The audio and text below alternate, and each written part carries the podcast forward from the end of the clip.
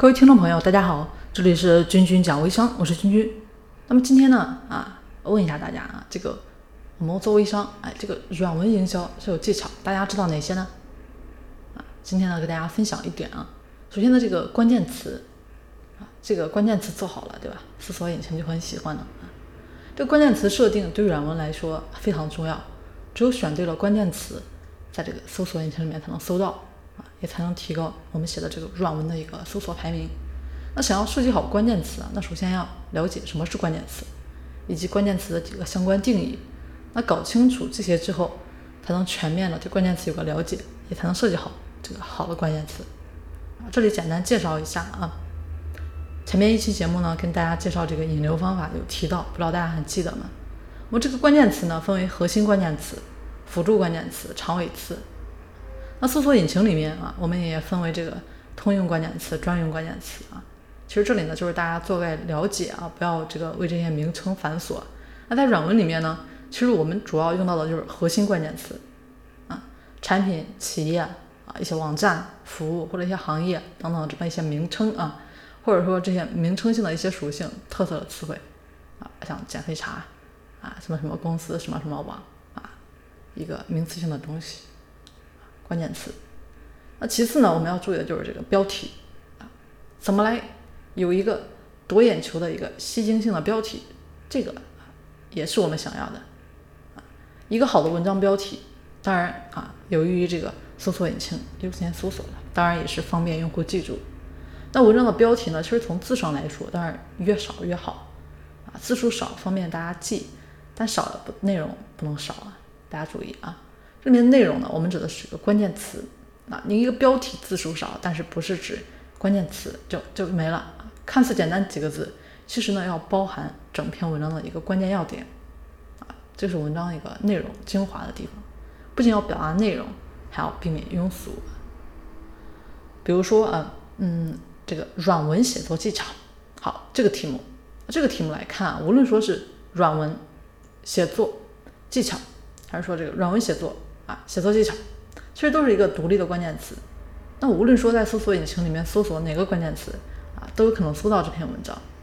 但是利用这种关键字啊，这个来弄的文章呢特别多，再加上这个搜索引擎会有一些付费啊，有人做付费做广告，这么一些竞价排名，所以文章呢很难靠前。如果说这个行业文章比较少啊，那用这个经典的方法呢，就可以吸引到眼球，比较快捷啊。但是现在呢？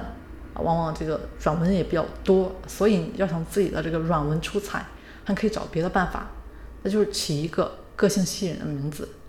在网络上呢，啊，无论说是一些门户网站，还是搜索引擎，那有吸引力的标题，往往点击率会很高啊。这也就是为什么啊，说其实这个标题党，对吧？为什么死打不嫁啊？标题党有标题党的一个作用。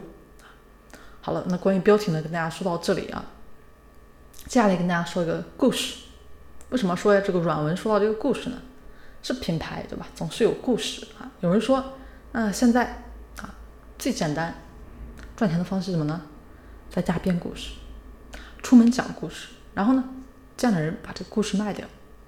所以在软文营销里面，我们穿插一些故事啊，可以引人入胜，对吧？读者读着读着就进去了。那达芬奇密码这个这个故事呢，开创一个行业。啊，当然，这个行业包括电影、书籍、珠宝啊、旅行、挂钟啊，甚至包括音乐 CD、视频、游戏啊、啊饮食指南，很多很多。那这个产品包括我们想到的任何贴上这个达芬奇标签的一个周边产品，这个呢就是故事的力量啊。那这样成功的故事，现实中还有很多啊，比如说把这个鱼啊卖鱼卖到全世界啊，举世出名的这个帕克鱼铺等等这些故事。那么，在这个信息爆炸时代，如果说我们想让这个消费者记住自己的产品，当然我们就要抢占这个消费者的心智资源了，抢占他们的大脑，抢占他们的记忆，那就需要通过一个个的故事来不断传播品牌啊，渐渐打动这些消费者，增强记忆啊，提高对我们品牌认知度啊。所以说，这个故事营销也是世界上最流行的一个品牌模式。那写故事的时候呢，大家注意围绕这个企业的亮点、产品的卖点啊，或者其他。可以引到这上面的话题来展开描述啊，主题呢还是这个为用户啊着想，他们想看什么就写什么啊，比如说当下什么火了，这种话题的软文呢就特别多啊。好了，今天呢就跟大家关于软文啊这个营销里面的小技巧呢，跟大家先提到这里啊，感谢大家的关注、聆听、支持，我们下期节目再见。